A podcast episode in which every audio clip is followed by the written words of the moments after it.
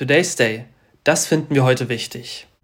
Schauen Sie noch fern oder streamen Sie die? Wenn Sie eher internetaffin sind, dann kennen Sie vielleicht das Programm, über das wir heute sprechen wollen.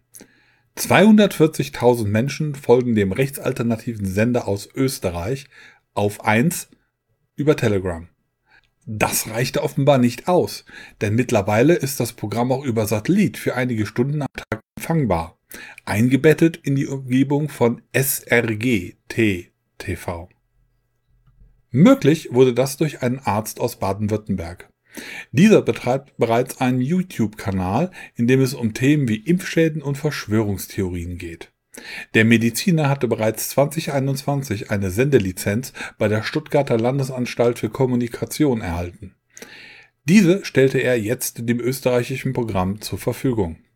Sechs Stunden am Tag ist nun also ein Sender empfangbar, der sich oberflächlich betrachtet so präsentiert wie andere Nachrichten- und Magazinangebote im Fernsehen auch. Ein genauerer Blick auf das Programm und die dazugehörige Internetseite lassen erkennen, worum es wirklich geht. Die Welt aus einer rechten Perspektive betrachten, angebliche Verschwörungen aufdecken. Man richtet sich gegen die Energiewende und queere Kultur. Weitere Themen. Gefahren der Corona-Impfung oder auch die Migrantenströme, welche Europa aus Sicht der Redakteure von Auf 1 überrollen. Bleiben wir doch bei diesem Beispiel. In einem Beitrag vom 15. September in den Auf 1 Nachrichten, der sich auf die aktuelle Situation auf der Mittelmeerinsel Lampedusa bezieht, wird der stellvertretende Ministerpräsident Italiens Salvini zitiert.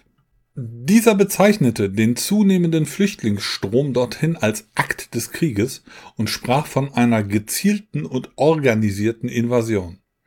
Die Einschätzung der Lage und die Wortwahl des Mitglieds der neofaschistischen Regierung Italiens, sie passt nur zu gut zur Perspektive, die das Programm auf eins hat und vertritt. Anschließend geht es in den Nachrichten um den Begriff des Bevölkerungsaustausches. Ein durchaus beliebtes Thema im rechtsalternativen Programm des Senders. Was genau ist damit gemeint? In kurz. Der auch großer Austausch genannte Vorgang führe zu einer Verdrängung der einheimischen weißen europäischen Bevölkerung, die durch nicht weiße und muslimische Menschen ersetzt würden.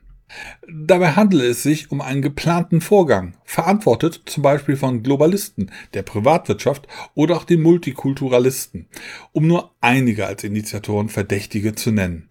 Eine weitere Verschwörungstheorie also. Wer steht hinter dem Programm auf 1? Sein Begründer heißt Stefan Magnet. Politisch befindet er sich in der Nähe rechtspopulistischer Parteien wie der FPÖ oder AfD. Kann dem rechtsextremen Spektrum zugeordnet werden. Auch dabei Martin Müller-Mertens, vormals tätig für das rechte Kompakt-Magazin, das vom Bundesamt für Verfassungsschutz beobachtet wird. Zwei Fragen stellen sich nun. Die erste ist medienrechtlicher Natur. Das Senden des Programms im Rahmen von SRGT TV könnte von der zuständigen Landesanstalt Baden-Württemberg auf seine Rechtmäßigkeit hin überprüft werden. Letzten Erklärungen der Behörde folgend wollte man sich mit der Sache befassen. Frage Nummer zwei.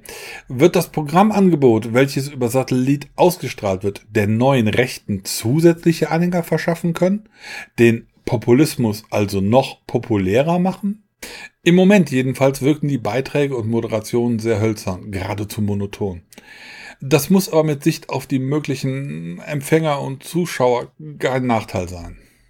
Die Vorstellung, dass ein Fernsehprogramm einfach so und ungehindert rechtspopulistische Inhalte und Verschwörungstheorien in harmlos wirkenden Nachrichten-, Berichts- und Interviewformaten verbreiten darf oder auch aktiv zur Ausgrenzung einzelner Bevölkerungsgruppen durch nicht objektive Berichterstattung beiträgt, ist für sich genommen bereits erschreckend. Neu ist es allerdings nicht, wie das Beispiel Fox News in Amerika zeigt.